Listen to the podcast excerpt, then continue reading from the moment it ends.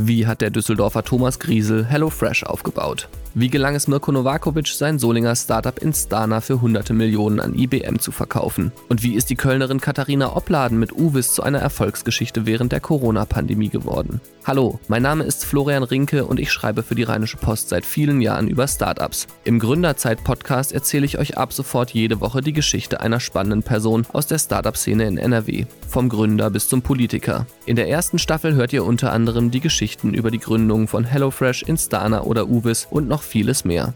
Folgt diesem Feed, um keine Folge zu verpassen. Ich freue mich auf euch.